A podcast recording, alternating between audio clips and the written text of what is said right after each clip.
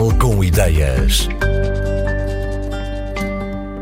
Uma atriz, uma arquiteta paisagista e uma designer encontram-se e decidem começar a costurar.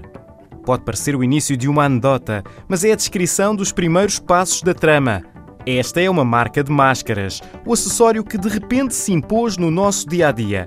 Isso passou a ter essa presença toda nas nossas vidas, por que não olhar também para o lado estético? Foi aí que a trama inovou. Além de padrões originais, tem máscaras que sobrevivem à maquilhagem.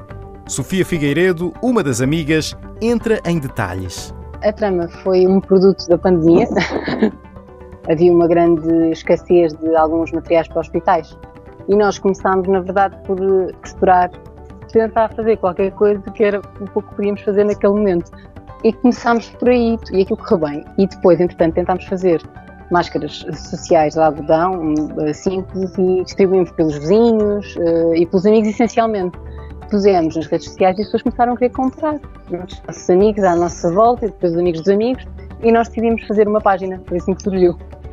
Então, a trama tem dois modelos diferentes de máscara, que nós chamamos o modelo 1 e o modelo 2.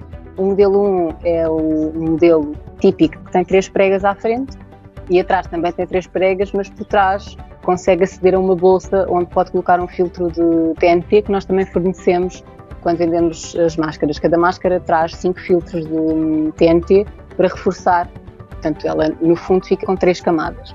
A máscara de modelo 2 é uma máscara que nós costumamos descrever como uma máscara mais ergonómica, porque é uma máscara mais desenhada no rosto, que não tem pregas, que acompanha mais a, a forma do rosto. Também tem forro. O acesso ao interior da máscara é feito pela lateral. Entre o forro e a parte da frente existe uma abertura onde também é possível inserir um filtro TNT que nós também fornecemos com a compra da, da máscara. Nós demorámos algum tempo a lançar o produto mais por uma questão logística do que pela ideia, porque passado poucas vezes de usarmos as máscaras, começámos logo a comentar isso, que de facto era uma coisa que era assim um bocadinho inestética. Não é que fizesse muita diferença, mas o facto de vermos a sujidade das bases, que nós usamos ou base, ou, ou BB cream, ou esse tipo de coisas, achámos que era um bocadinho incómodo, pronto, tu tirares uma máscara e ela não estar 100% limpa e teres as evidências disso, é? E então achámos que podíamos resolver essa questão. E se nós sentíamos isso, também de certeza que havia outras pessoas que tinham essa questão e o uso de máscara ia durar e então decidimos uh, investir um bocadinho em criar de facto esse produto. O nosso problema era simplesmente em termos de material para o forro. Nós sabíamos que queríamos ter pelo menos três cores. Tu podes escolher uma base de acordo com o teu tom de pele, o mais aproximado possível. E o que nós pretendíamos era conseguir com os focos a mesma dinâmica.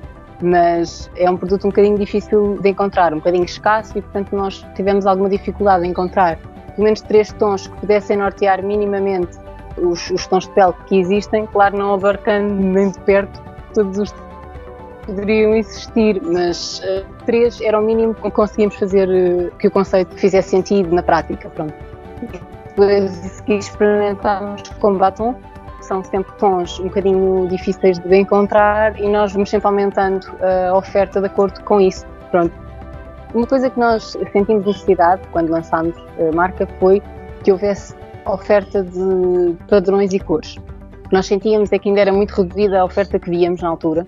E isso passou também a fazer parte da nossa imagem de, de marca. Os nossos padrões estão sempre a mudar, até porque nós tentamos conciliar alguns tecidos de excedentes de stock ou tecidos que sejam de algodão orgânico, embora não consigamos que as máscaras sejam 100% feitas desta forma, também estamos sujeitos um bocadinho ao stock que existe e gostamos de nos adaptar a isso.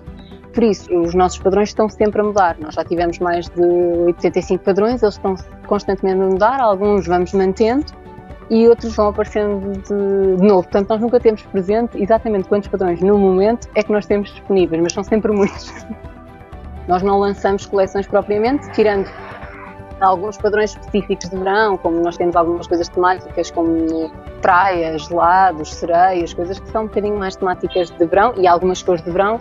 E agora vamos mudar e vamos lançar novos padrões já com cores mais ligadas ao outono, ao inverno, porque nós sabemos que as pessoas gostam de adaptar hum, os padrões e as cores ao seu outfit, àquilo que vestem, e acabou por ser um acessório que também já faz parte do dia a dia das pessoas. As pessoas gostam de ter uma variedade grande por onde escolher. Começou com um propósito solidário.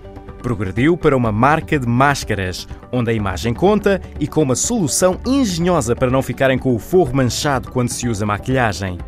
A trama tem tido uma procura consistente, segundo Sofia Figueiredo. Quem compra costuma comprar várias para si e para oferecer. Todas as interações com a marca são feitas através do Instagram, o utilizador é trama.pt, e é aí que podem ver-se todos os padrões de tecidos disponíveis no momento.